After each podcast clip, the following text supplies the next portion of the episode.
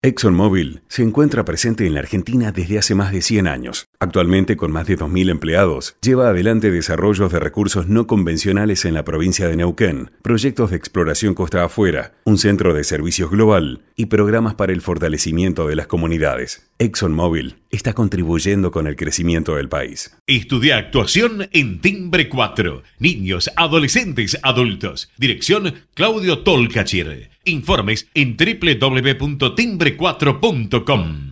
En Edenor, estamos siempre cuando el país nos necesita poniendo nuestra mejor energía. En 2020, invertimos 10 mil millones en infraestructura y tecnología de avanzada para nuestras más de 380 obras activas. Edenor es tu energía, la mejor energía argentina. Ahora con nuestra app Galicia podés hacer más. Saca plata del cajero sin usar tu tarjeta.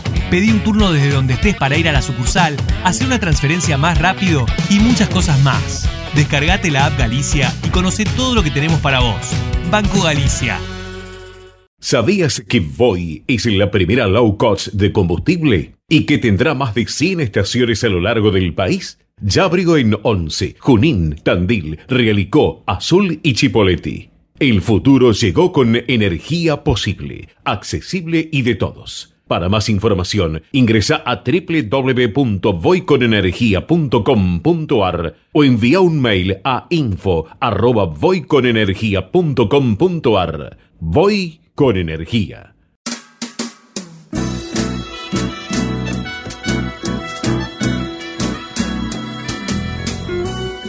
Entrevistas con los protagonistas de la política, la cultura, el espectáculo, la música y el deporte. Un diálogo abierto para pensar desde una óptica diferente. Voces y memoria, los martes de 20 a 21 con la conducción de Hernán Dobri.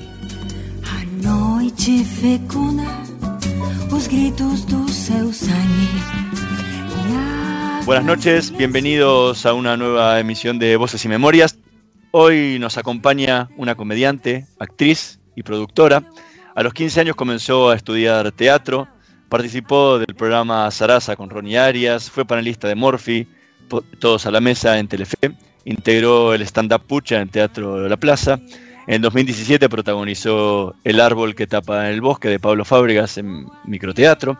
Actualmente forma parte del programa Basta de Todo por Radio Metro y además de la obra Mucho junto a Pablo Fábregas, Fernando Sangiao y Diego Scott, que se encuentra actualmente de gira virtual a través de Teatrix.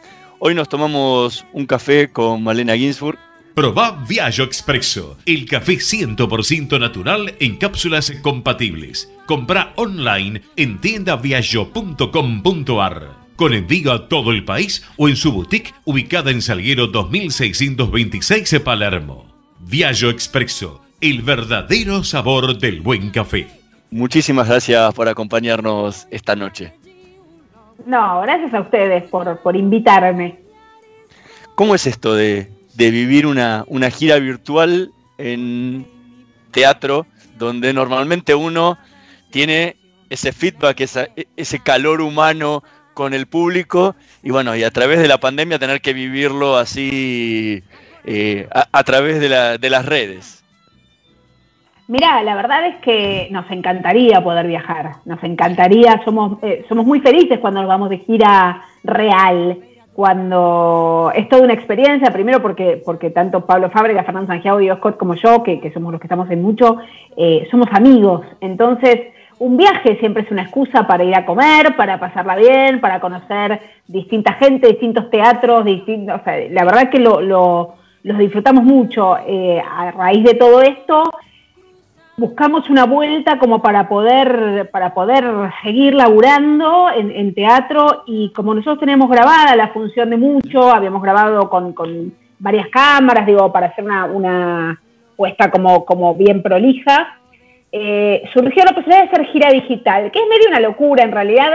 Todos pueden ver, eh, digamos, como que cada, cada fin de semana estamos en una provincia o en un par de provincias distintas, eh, pero lo puede ver cualquiera de, todo el mundo. Lo que pasa es que nos concentramos en hacer un contenido especial para esa gente. Entonces, la semana pasada estuvimos en Córdoba y Santa Fe. antes de, antes de la función grabada, hacemos todo un video, contamos cosas, hacemos chistes sobre, sobre el lugar. Entonces le da como una cosita de gira. Después lo puede ver cualquiera. Y lo que hacemos es una. Mm, hacemos este, un Zoom después de la función con los primeros 100 que compren la entrada.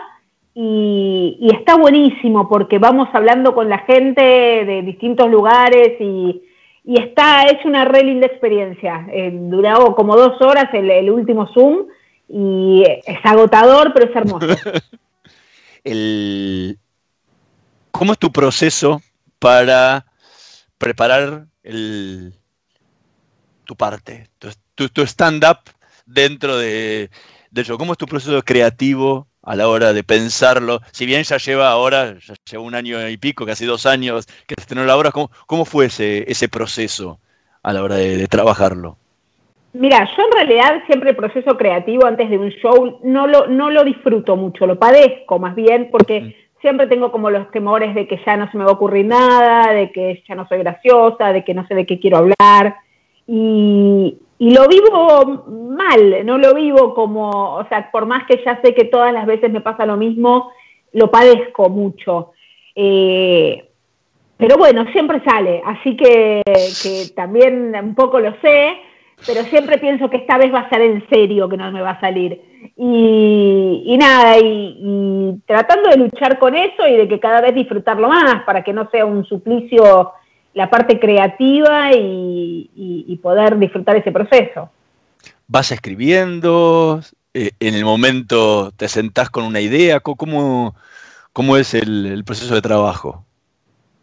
Mirá, yo cuando ya sé que, se viene un show nuevo y que sí o sí tengo que escribir, eh, estoy como todo el tiempo tratando de pensar y, y, todo el tiempo anotando en el celular o en donde sea eh, como algo que se me ocurre, o un chiste, o un tema, o una observación, o lo que sea.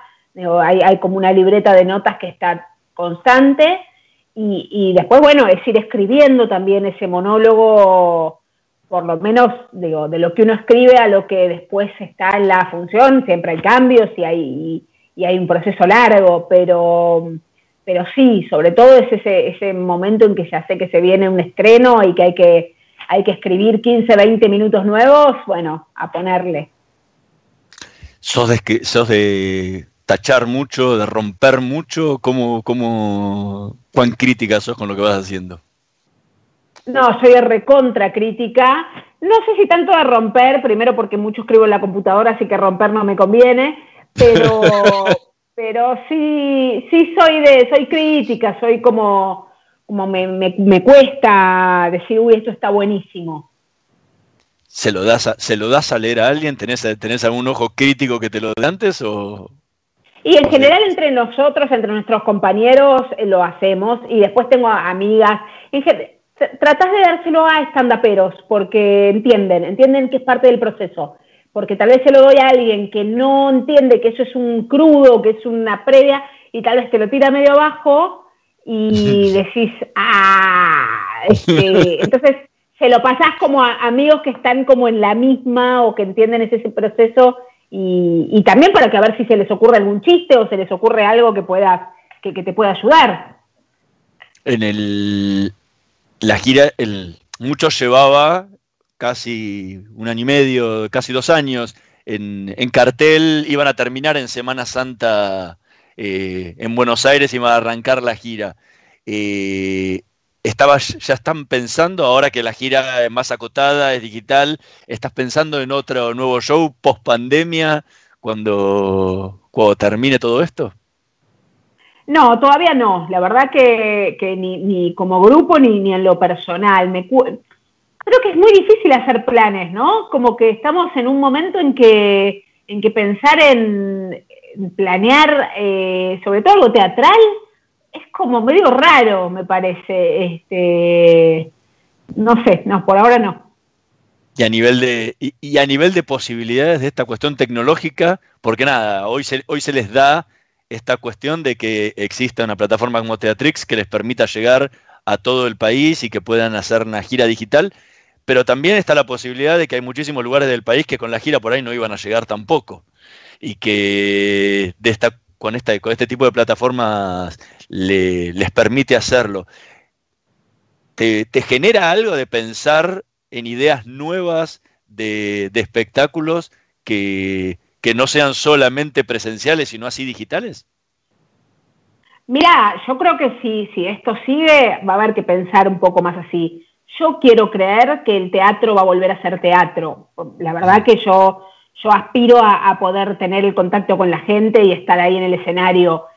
Eh, me parece que, obviamente este, esta cuarentena, esta pandemia nos dio, nos mostró un montón de posibilidades de, que vía digital las podemos hacer, por más que ya existía, ¿no? Pero, pero bueno, eh, mucho más, mucho más exacerbado. Eh, yo quiero, no sé, a mí me sigue gustando más el teatro. ¿Qué sentís cuando, cuando estás en, esos momentos previos antes de subir a escena? Mira, eh, sobre todo al principio, en los, en los estrenos y eso, siento que me tendría que dedicar a otra cosa y que, dolor de panza y que todo pánico, pánico, pánico. Y cuando va bien es felicidad, la felicidad más grande. Entonces es como directamente proporcional. Y después, una vez que ya, por ejemplo, ahora me pasa que cada vez que que, estábamos por hacer una función de mucho, no es que tengo esos nervios ante cada función porque ya está más probado el material, porque ya, ya está más canchero, pero, pero igual, eh, igual hay una preparación previa, digo, no es que entro así como me estoy charlando y entro, me tomo mis minutos en, patas eh, ahí en el escenario y, y para concentrarme y para, para como un laburito para, bueno, vamos. ¿Y cuando pisas el escenario, qué te pasa? Y amo estar en el escenario, eh, me parece, aparte estamos en, eh, bueno, estábamos en, el Paseo de la Plaza, en la Sala Neruda, que es la más grande del paseo, donde yo he ido a ver miles de espectáculos, entonces para mí es como que nunca me olvido dónde estoy, ¿entendés? No, no, no me acostumbro a, estoy en el Paseo de la Plaza, en la Sala Neruda, donde yo veía cómico stand-up o veía otras obras, como que agradezco mucho el estar ahí, y cuando ves que la platea está llena y es una felicidad y es una responsabilidad también muy grande porque hay gente que pagó para estar ahí, hay gente que parezco recontra demagoga al decirlo, pero de verdad lo siento, ¿eh? hay como, como un compromiso de tratar de dar lo mejor porque no, pues la gente hizo un esfuerzo para estar ahí. ¿Y cómo, cómo, es la sensación de, de, ese contacto con el público? ¿En qué, eh, eh, ¿En qué te puede cambiar a vos una función de otra? Mira, las funciones que salen muy bien y que, que, todo funciona y que la gente se ríe y que todo es genial y te vas con una autoestima y con una, con una felicidad enorme. Y una función que no, porque también hay funciones en donde la verdad que lo que nos pasa en general es que hay un piso que está muy bien, digo, no, no, no tenemos funciones que no se ríe nadie en ningún momento, digo, pero, pero sí hay funciones más flojas, tal vez, o que o, que tal vez la gente la pasó bien, pero uno no estaba tan metido o lo que sea. Y, y ahí, qué sé yo, sabes que hay revancha, lo cual está bueno, pero te, a mí me deja un saborcito amargo el, sentir que no fue una buena función. Y cuando bajas del escenario, terminaste, ¿qué, qué sensación te queda? Mira, al final lo que estábamos haciendo nosotros, por ejemplo, era esto de, salir directamente del saludo final, nos íbamos a la, al hall para, esperar a la gente y saludarla, ¿no? Y sacarnos fotos eh, y charlar un poquito, digo, que es, que es un lindo momento. Eh, entonces es como que, bueno, ahí empezás a, recibir directamente, más allá de la risa o del aplauso, el feedback de la gente y está, está buenísimo. Y después hay un rato de, en general nos tomamos algo con los chicos, como de, bajar un poco, quedás medio arriba, ¿viste? No es que, bueno, me voy a dormir. Eh, no, nos gusta, en general comemos antes a veces porque la función es medio tarde, la de los sábados de la tarde, pero, pero si no hay una cosa de, ir a tomar algo y, bajar un poquito. Y ese contacto es el que hoy, el que el contacto que hablabas con el público es el contacto que hoy hacen por Zoom luego de luego de que termina de transmitirse la función. Exactamente, ahora tratamos de, bueno, es por Zoom y charlamos un ratito y, es una manera de estar. Estamos conversando con Malena Ginsburg. Vamos a escuchar el primer tema que eligió para esta noche de Voces y Memorias, Blackbird de los Beatles. Blackbird singing in the dead of night. Take these broken wings and learn to fly all your life. You were only waiting for this moment to arise.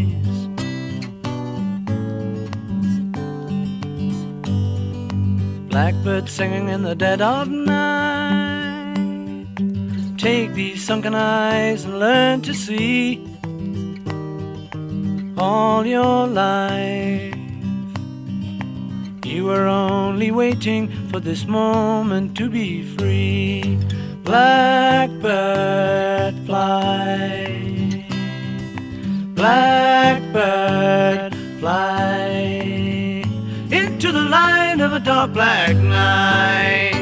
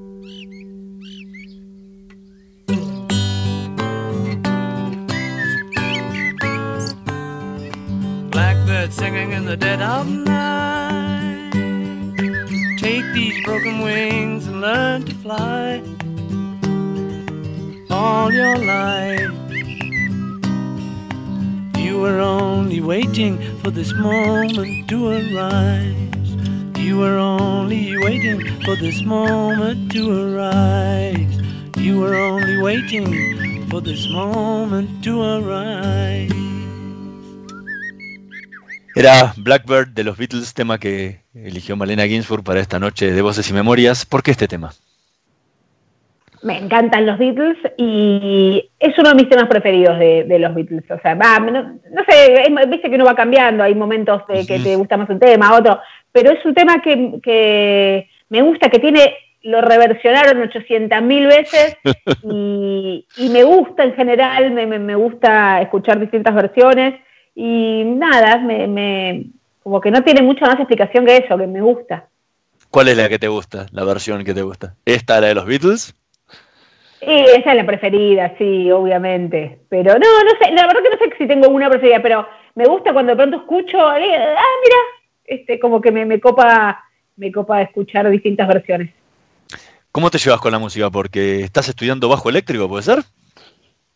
En realidad eh, estaba estudiando cuando empezamos para la función, pues toco el bajo en la, en la obra, eh, hicimos como una banda y Pablo toca la guitarra, Diego canta y Fer la pandereta. y, y no tenía idea, no, no nunca había tocado el bajo, no soy fanática del bajo, no me pasaba nada con el bajo. Pero bueno, surgió la idea y me copé aprendiendo, después abandoné porque por tiempos y por esas cosas, así que ahora lo tengo recontrabandonado y debería volver en algún momento. ¿Pero te gusta, te- te- tenés esa parte de, de música? No, en realidad no, soy bastante sorda, digo, como que soy, no soy afinada, eh, me gusta la música, pero no, no, no tengo, no, no tengo mucho conocimiento, me gustaría saber mucho más de lo que sé de música, no tengo facilidad. Estuve probando con el ukelele también, viendo tutoriales y, tratando de tocar algo, pero, pero soy bastante desafinada cantando sobre todo. Y a nivel de, de estudio, ah, desde chica empezaste a estudiar teatro, en, ya a los 15 años. Eh, ¿en, en qué momento se te despertó la idea de quiero ser actriz? Creo que toda la vida lo tuve. Me parece que, que hubo algo de, de- desde los actos del colegio de querer actuar ahí, de siempre hacer algo que, que estaba lo de actriz. De- después en el, en el colegio ir a anotarme en el, en el elenco de teatro y, quedar en el elenco. Me parece que, que siempre estuvo presente la cosa de querer actuar. Después me dediqué más a la producción, y, pero tenía siempre la, la idea de, de querer estar delante. ¿Y con qué soñabas de chica? Con, actuar era un sueño que tenía, poder vivir de eso, la verdad que, para mí era un, tema. Este, así que de alguna manera ese, sueño un poco se, concretó. Te venía de familia, obviamente, la parte de humor. Eh, pero cuando empezaste a estudiar teatro, ¿qué, qué, lo que, con, qué, ¿con qué tipo de actriz querías ser? No, no sé si tenía claro qué tipo de actriz quería ser. Digo, hubo momentos en que hice teatro más serio, pero siempre se me iba para el lado del humor. Eh, tal vez porque no era muy buena actriz eh, seria o tal vez porque, no sé, era buena actriz cómica, lo, lo que sea. Pero en general siempre se me iba para ese lado. Pero te queda como una cuenta pendiente lo de la actriz. llamarlo seria por lo que dijiste, por lo que dijiste recién. Porque te, leí en algún momento decir que, estabas tratando de amigarte un poco con esto de ser actriz, eh, porque me parece más amplio que comediante. Es que a mí me, copa la idea de, de reconocerme actriz. Me gustaría, sé que tengo pendiente hacer más ficción, es algo que tengo ganas de hacer en algún momento coqueteo muchas veces con, muy poquitito, pero no, no de verdad, no, no, me, encantaría poder hacer más personaje. ¿Y cómo te sentiste cuando hiciste el árbol que, tapa el bosque? De justamente de Pablo Fábrega.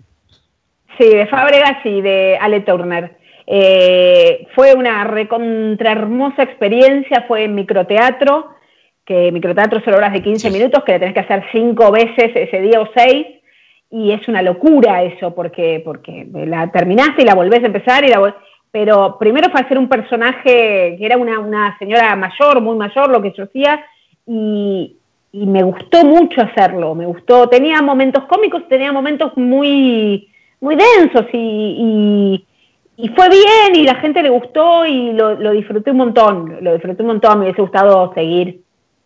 ¿Y cómo, y cómo fue la preparación del personaje? ¿Cómo, cómo lo preparaste? ¿Cómo fue tu trabajo de preparación? Y también la, dirigieron Pablo y Alejandro y, fue mucho laburo con ellos también, fue de, probar, de, ir de ir probando, de, ensayar y, yo hacía mucho que no hacía esto, no hacía un personaje, entonces me confié mucho en ellos también, en, su, dirección. No, pero te preguntaba, digo, muchas veces eh, los actores buscan, o sea, o, leen o experimentan cosas con el personaje, viendo qué es lo que quiere, lo que quiere decir más allá, obviamente, de lo que le pide el director. Eh, te preguntar cuál, cuál, había sido tu, propio trabajo de, eh, para componer esa, esa señora mayor. No, no, no, fue, digo, me parece que un poco, no, no es que me fui a un geriátrico a ver señoras mayores, digo, no, no, la, no la hice por ahí, digo, fue más como de, probar, de, jugar, de, empezar a, ponerle el cuerpo, más que, más que lo intelectual, me parece que fue más, eh, sí, obviamente leímos la obra antes y, la analizamos y, charlamos de la obra, pero después fue más ponerle el cuerpo y, probar, a ver si va por acá y tal vez probar también con un poco con la voz, con con la postura. Eh, fue eso, entregarse un poco al juego. Has hecho televisión, haces radio, bueno, estabas haciendo teatro. Eh, ¿en, cuál de, ¿En cuál de los tres te sentís mejor? ¿O te sentís más cómodo? No, no, es, es, a quién querés más, a mamá o a papá. Digo, es, eh, cada uno tiene su magia, realmente, cada uno tiene su, su costado lindo, el teatro tiene esta cosa de la cercanía con la gente, del, estar ahí, del poner el cuerpo, la radio, la radio para mí es mágica, la radio tiene una cosa, amo hacer radio, me parece que se genera también una intimidad con el oyente, el oyente es como que te conoce, como que a veces te olvidas que, que, te están escuchando y hablas y hablas y hablas. Y, el, y la tele, yo me divertí mucho en la tele. Digo, por ejemplo, hoy justo Facebook me recordaba de, cuando yo laburé en Morsi, que hacíamos falsas bodas y yo me casé con Rafa Ferro, y ese juego de de pronto, no sé, de pronto estaba casándome porque era un juego de, de Morphy, me, he divertido mucho. Eh, entonces, yo creo que cada, cada lugar donde, donde laburo yo trato de, de pasarla bien. Cuando dejo de pasarla bien y cuando ya no está bueno para mí, en general me voy. Eh, porque tengo la suerte, o porque también tengo tres laburos al mismo tiempo, entonces, bueno, digo, este no da para más, eh, pero me, me, cuesta mucho quedarme mucho tiempo porque, porque debería quedarme, ¿no? Como que me he ido de laburos porque decía, no, no soy feliz viniendo a laburar de verdad, repito, tengo el privilegio de poder muchas veces elegir, así como he tenido laburos de mierda y los tenía que hacer porque en ese momento, digo, no le quería pedir plata a papá y yo me bancaba sola, digo, eh, entonces he tenido laburos que no disfrutaba mucho, pero cuando puedo elegir, eh, prefiero, prefiero pasarla bien. ¿Qué, te, aprendiste o qué te enseñó la, los, los, años que fuiste productora a la hora ahora de estar del otro lado? tanto en el teatro como en la televisión como en la radio, ¿no? Un montón, me parece que, valorás todo el trabajo, valorás el esfuerzo, valorás, te das cuenta que la, importancia que tiene ese laburo y lo poco reconocido que es muchas veces. Eh, hay diferentes tipos de producción, ¿no? Obviamente, pero desde poner una nota, desde buscar información, desde ir a buscar al invitado, eh, no sé, como que cada, cada cosa hace que que el que está adelante se luzca también. Me parece que, es recontra importante el laburo, el laburo en equipo. ¿Y en qué, cómo, llega a esta producción? Más allá de que obviamente eh, tu papá siempre trabajó en televisión, en radio, en medios, eh, ¿qué, te atraía de ese mundo? Me, a mí me copó siempre el, mundo radio, televisión, teatro, digo, siempre me gustó. Y cuando yo terminé el colegio, yo estudiaba teatro, pero y estaba medio perdida en qué carrera hacer, hice el CBC para distintas carreras, y mi viejo justo arrancaba un programa de radio que se llama El Ventilador y me preguntó si quería laburar ahí, este, y me copé laburando ahí en producción, atendiendo el teléfono, obviamente, porque yo no tenía experiencia y arranqué así. Y, bueno, y el, programa ese duró dos años, estuve ahí, empecé a, a observar mucho a los otros productores y a aprender y, después, cuando terminó el ventilador, fui a la Biblia del Calefón, también como productora. Siempre eh, yo de verdad, eh, eh, ubicándome muy abajo, digo, como no, no, queriendo, ay, soy la hija del jefe y, vengo a ser la productora ejecutiva. No, no, arrancaba de Chepichi y, y así fui, fui aprendiendo y después ya no laburé más con mi viejo y tuve otros laburos. Así, así fue. ¿Cuánto te pesó, ya ahora que, lo nombraste y contaste un poco, cuánto te pesó el apellido y en cuánto te ayudó? No, creo que me pesó más de lo que me ayudó, pero por, por, una cuestión de personalidad, porque yo quería demostrar todo el tiempo que yo estaba ahí porque me lo merecía y no porque, porque era la hija de él. Entonces había como una autoexigencia mía de, de que no pensaran nunca que yo estaba ahí becada. Entonces, este, eh, lo, padecía más de que lo, que lo, que lo aproveché. Los dos se dedicaban al humor. ¿Todavía te, te, siguen comparando? Tu papá te hacía reír esto, este hace reír de lo otro. ¿Cómo, cómo, lo vivís eso? Y sí, hay veces, en general, sí, a ver, muchos por, por la parte linda de, ay, tenés la chispa de tu viejo, o, tu viejo me hacía reír y ahora me haces reír vos, digo, eso es hermoso. Eh, después están los turros que, que, me comparan desde, ah, tu viejo era un genio y vos no. Y ahí no hay con que, digo, no puedo hacer nada, no puedo hacer nada. No, no, obviamente. Estamos conversando con Malena Ginsburg, vamos a hacer una pequeña pausa, en un minutito más volvemos con más voces y memorias.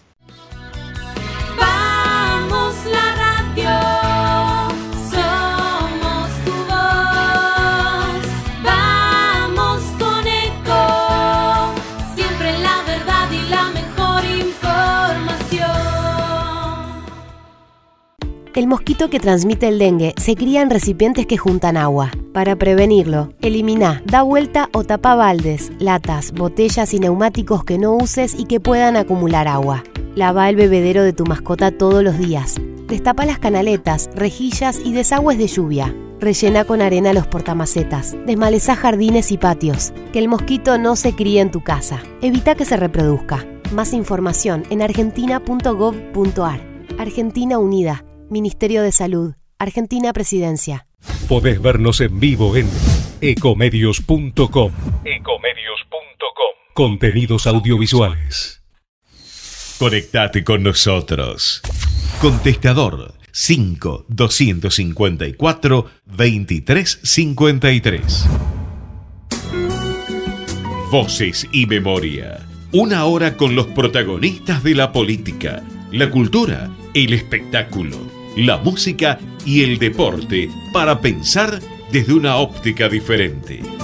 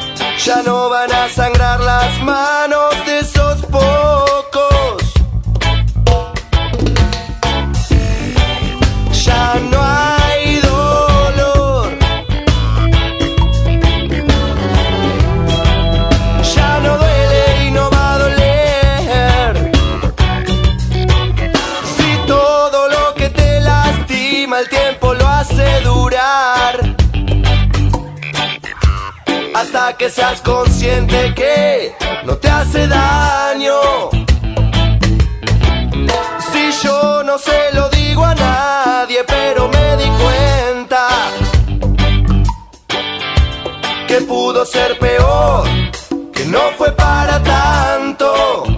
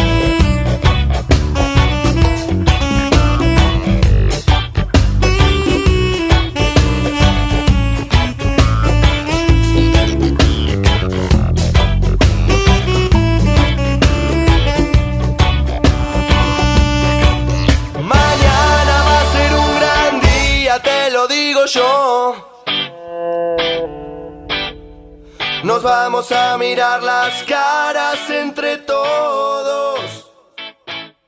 Escuchábamos No hay dolor, la versión de No te va a gustar, tema que eligió Malena Ginsburg para esta noche de Voces y Memorias. ¿Por qué este tema? Es un tema que no, no es una banda que escucho un montón, nada, la verdad que no, me gustan mm, varios temas, pero porque me acompañó mucho en esta cuarentena, me parece. Cada vez que lo escuchaba había algo que me, me, me hacía llorar o me, o, o me ponía bien, no sé, la- me, me generaba las dos cosas. Entonces, este, obviamente te piden elegir tres temas y decís, no sé qué elegir, digo, es, es difícil. Entonces, eh, como que lo hice así, por, por decir, bueno, a ver, en esta cuarentena, eh, ese tema como que algo no, no, me, no me pasa desapercibido. Ok. Me sonó, el- me, llamó la atención el tema del no hay dolor por, por tantas veces que hablaste de todo el dolor que padeciste en, en- principalmente en la adolescencia, por eso, por eso te preguntaba si, si tenía algo que ver con eso. obviamente, digo, hay, una cosa de, me parece, de ya no hay dolor, eh, es lindo pensarlo así, pero, pero tiene que ver, a ver, me gusta la letra del tema y todo, pero tiene que ver eso con, con porque no quiere, no, no, no es que ahora no tengo más dolor, o sea, me duelen un montón de cosas también. Eh, entonces, este, pero nada, sí, es más por una compañía de compañía de, de cuarentena. ¿Y, ¿Y, cuáles son esas cosas que te duelen hoy? No, un montón de mambos, un montón, digo, pero, pero creo que aprendo a, a convivir a veces con eso, tengo mejores y peores épocas, pero y a tratar siempre de, ponerle humor y ponerle, y bueno, y técnicas que uno trata de ir aprendiendo, terapia y cosas de, bueno, no, no quedarse enganchado y no, no darme manija, trato de como de salir más rápido de esas zonas oscuras. Me parece que sigo entrando en, en lugares que no me gustan y en lugares oscuros, pero la diferencia es que ahora trato de salir antes. ¿Y en cuánto te ayuda el, el escribir tus monólogos para como cable a tierra?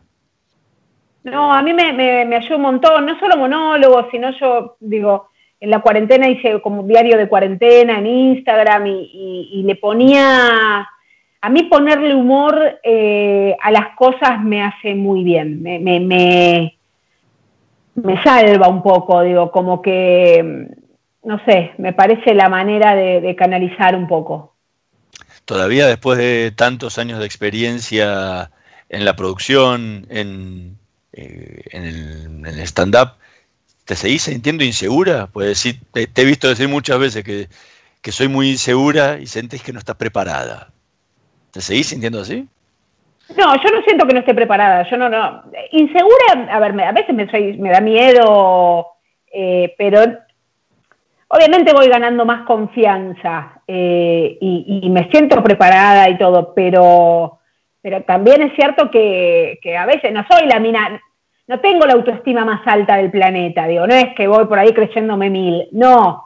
Entonces, bueno, este, tengo mis, mis inseguridades, y lo laburo mucho, y, también tengo mi ego, por algo me puedo subir al escenario y, y bancármela, digo, este, con, con, con, lo bueno y lo malo del ego, ¿no? Digo, como está ahí. Porque te, te vi decir alguna vez también que decía que nunca permitiría que el miedo me impida hacer algo no me dice, no me lo banco, necesito el desafío. Mira, eh, para mí, o sea, esto que te decía, yo antes de un estreno tengo pánico. No voy a dejar de hacerlo por ese miedo, por ese pánico. No, no me lo permito, no me permito que, que el miedo me haga decir que no a algo. Eh, por ahora me viene funcionando. Eh, como que en todo caso, prefiero darme contra la pared y, y, y, a veces es una mierda eso, ¿no? Pero, pero me, me, sentiría mucho peor arrepintiéndome de no haber hecho algo, de no haberlo intentado. ¿Y cuáles son esos desafíos que necesitas plantearte? No, no, puede ser de todo. En lo laboral es mucho, digo, hay, hay muchas cosas en lo laboral que tienen, porque también este es un laburo que, que, tiene, que tiene mucha exposición. Un error no queda en la oficina un error o, un, o, algo que no te gusta, lo puede ver todo el mundo. Después también te das cuenta que todo pasa, pero en el momento la puedes pasar muy mal. Eh, no sé, o en lo personal, digo, con relaciones, yo digo, prefiero intentarlo y después vemos, qué sé yo, eh, que, que, no, no, me da miedo. Y bueno, no sé, soy como más, más mandada y, y así también te, te, te pegas contra la pared. Te gustan muchísimo las redes sociales, estás súper activa en las redes. ¿Qué es lo que, es lo que te atraen? Eh, que aparte después las traspolás en tus propios, en tu propio stand-up.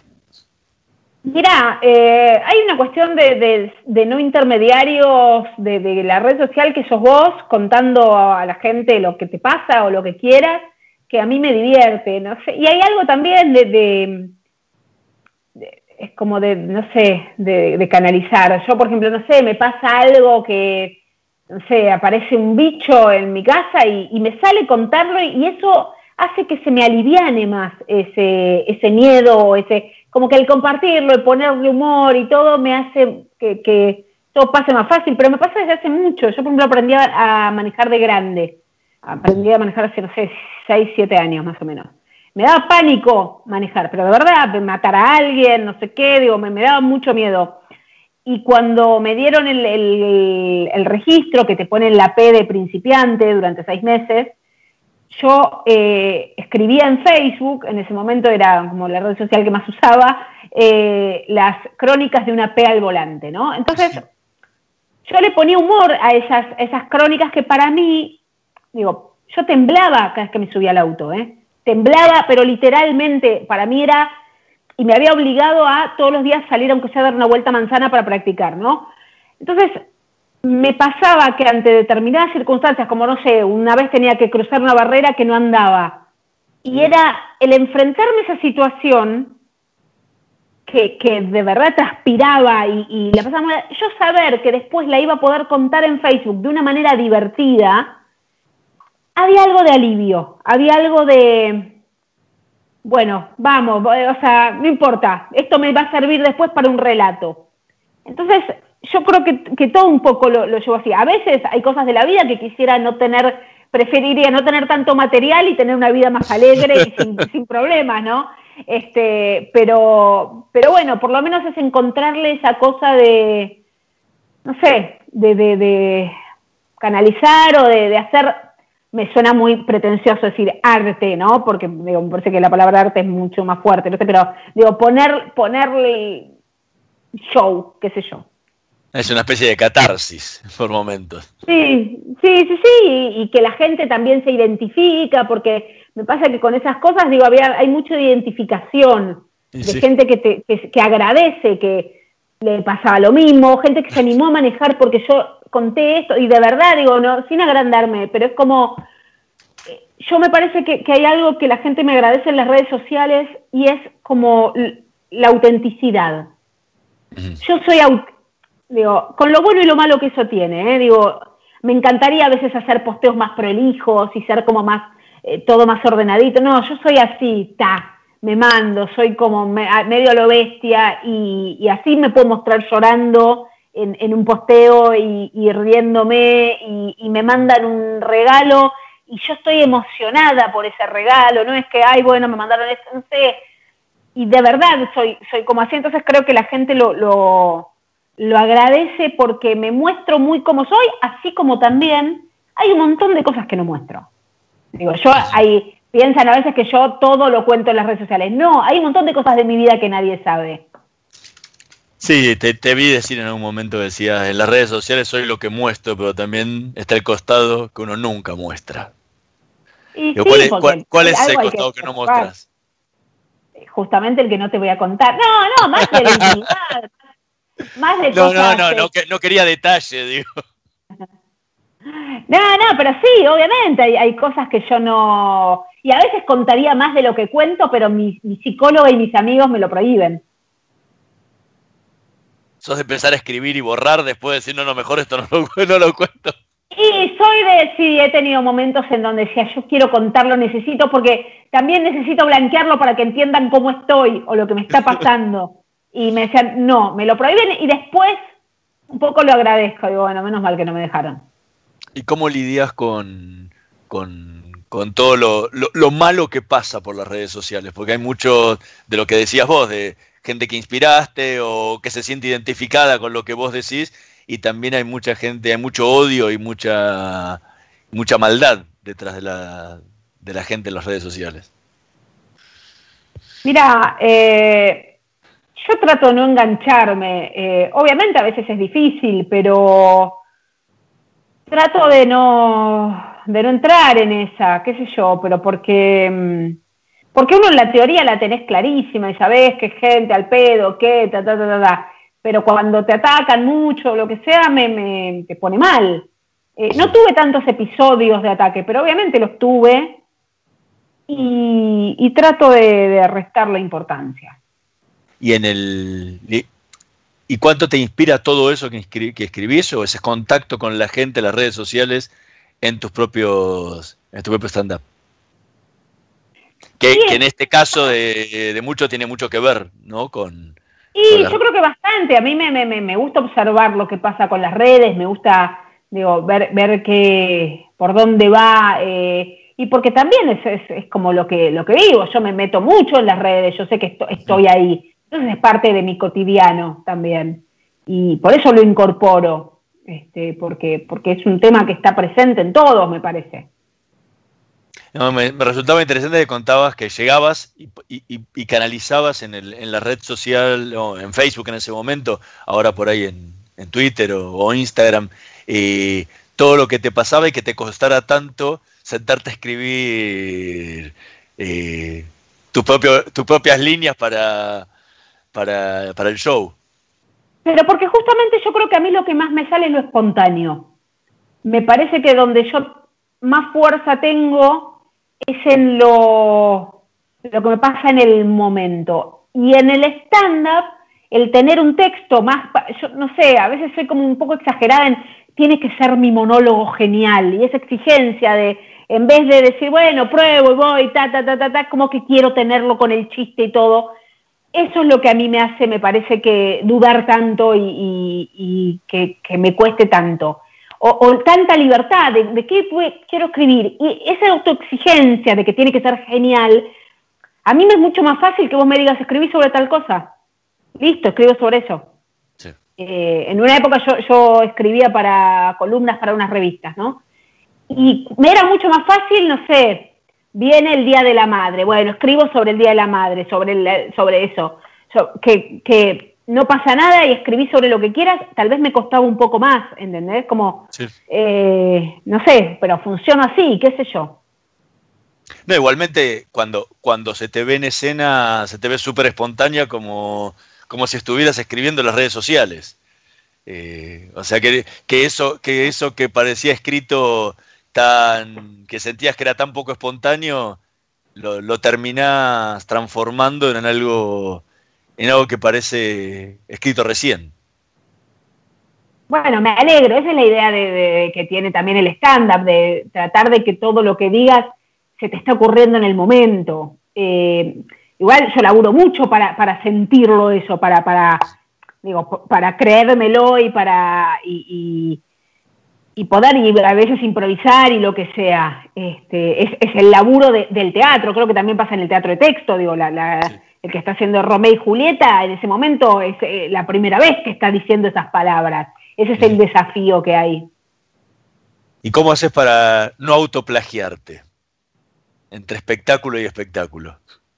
No, hay temas que medio me, me persiguen, no me es tan fácil porque, porque también a veces me pasan como cosas parecidas, digo, hay temas míos que se repiten, trato de encontrarle otro chiste u otra cosa, o, lo veo desde otra óptica, pero, pero están presentes algunos temas siempre. Estamos conversando con Malena Ginsburg, vamos a escuchar el último tema que eligió para esta noche de Voces y Memorias. Tú sí sabes quererme, en la voz de la Tania Furcad.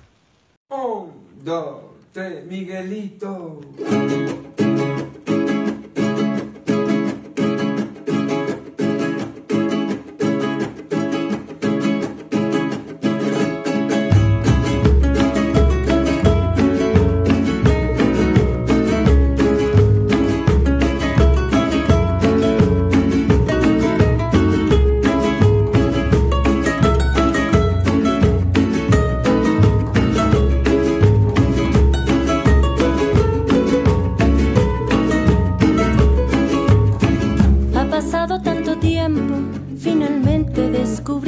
Me enredaste en tu mirada, me abrazaste con todos mis defectos. Tú sí sabes quererme, tú sí sabes adorarme, mi amor, no te vayas, quédate por siempre, para siempre, para siempre amarte. Corazón, tú sí sabes.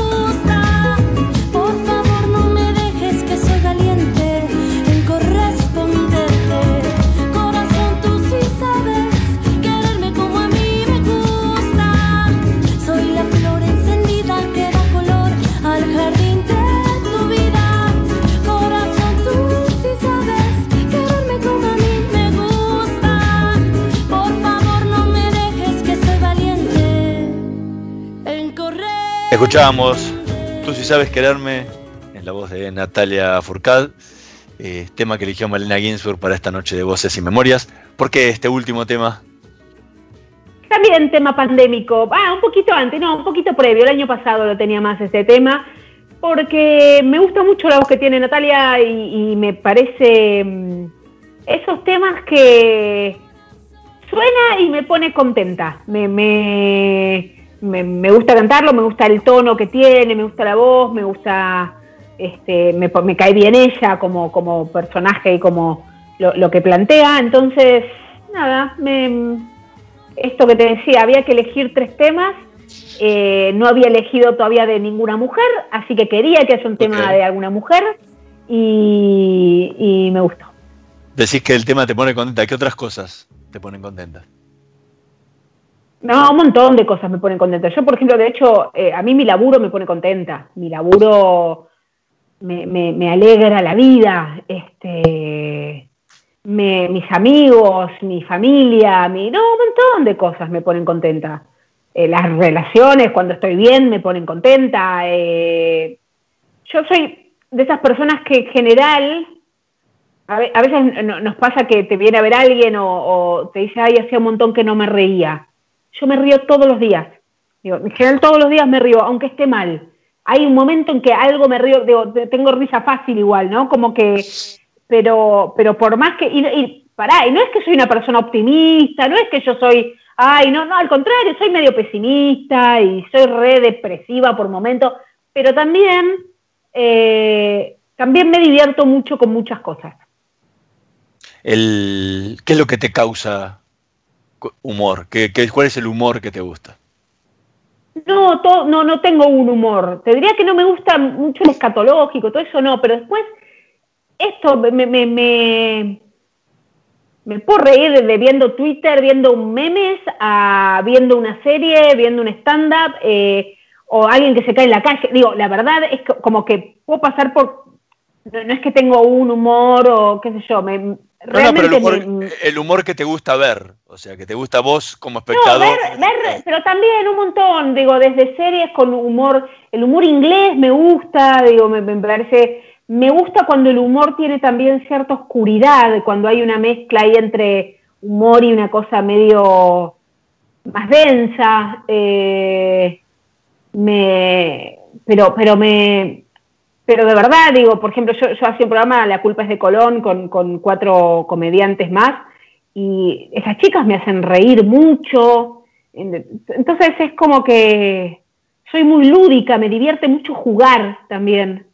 Me gusta jugar y soy recontra competitiva y te quiero ganar. eh, pero me divierte, me divierte eso también. Malena Ginsburg, muchísimas gracias por habernos acompañado en esta noche de Voces y Memorias. No, muchas gracias a vos. Nosotros nos vamos a reencontrar la próxima semana en la operación técnica Carlos Heinze y Gerardo Subirana, en la edición Javier Martínez. Nos vemos la próxima semana. ExxonMobil se encuentra presente en la Argentina desde hace más de 100 años. Actualmente, con más de 2.000 empleados, lleva adelante desarrollos de recursos no convencionales en la provincia de Neuquén, proyectos de exploración costa afuera, un centro de servicios global y programas para el fortalecimiento de las comunidades. ExxonMobil está contribuyendo con el crecimiento del país. Proba Viaggio Expresso, el café 100% natural en cápsulas compatibles. Compra online en tiendaviaggio.com.ar con envío a todo el país o en su boutique ubicada en Salguero 2626 Palermo. Viaggio Expresso, el verdadero sabor del buen café. En Edenor, estamos siempre cuando el país nos necesita poniendo nuestra mejor energía. En 2020, invertimos 10 mil millones en infraestructura y tecnología de avanzada para nuestras más de 380 obras activas. Edenor es tu energía, la mejor energía argentina. Estudia actuación en Timbre 4. Niños, adolescentes, adultos. Dirección Claudio Tolcachir. Informes en www.timbre4.com. Ahora con nuestra app Galicia podés hacer más. Saca plata del cajero sin usar tu tarjeta. Pedí un turno desde donde estés para ir a la sucursal, hacer una transferencia más rápido y muchas cosas más. Descargate la app Galicia y conoce todo lo que tenemos para vos. Banco Galicia. ¿Sabías que Voy es la primera low cost de combustible y que tendrá más de 100 estaciones a lo largo del país? Ya abrió en Once, Junín, Tandil, Realicó, Azul y Chipoleti. El futuro llegó con energía posible, accesible y de todos. Para más información, ingresa a www.voyconenergia.com.ar o envía un mail a info.voyconenergia.com.ar. Voy con energía.